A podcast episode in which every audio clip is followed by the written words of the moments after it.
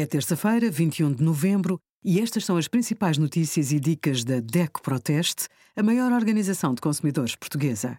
Hoje, em DECO.proteste.pt, sugerimos descida de IRS em 2024 mantém-se apesar da demissão do governo, diabetes, como melhorar a qualidade de vida e qual a melhor conta à ordem no nosso simulador.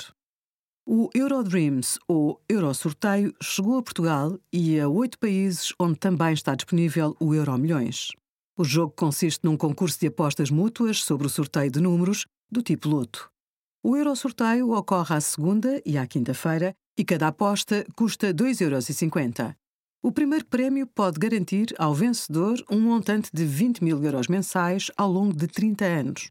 A participação nestes jogos não é considerada um bom investimento pois a probabilidade de ganhar é muito reduzida.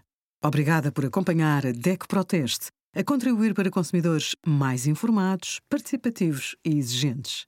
Visite o nosso site em deco.proteste.pt.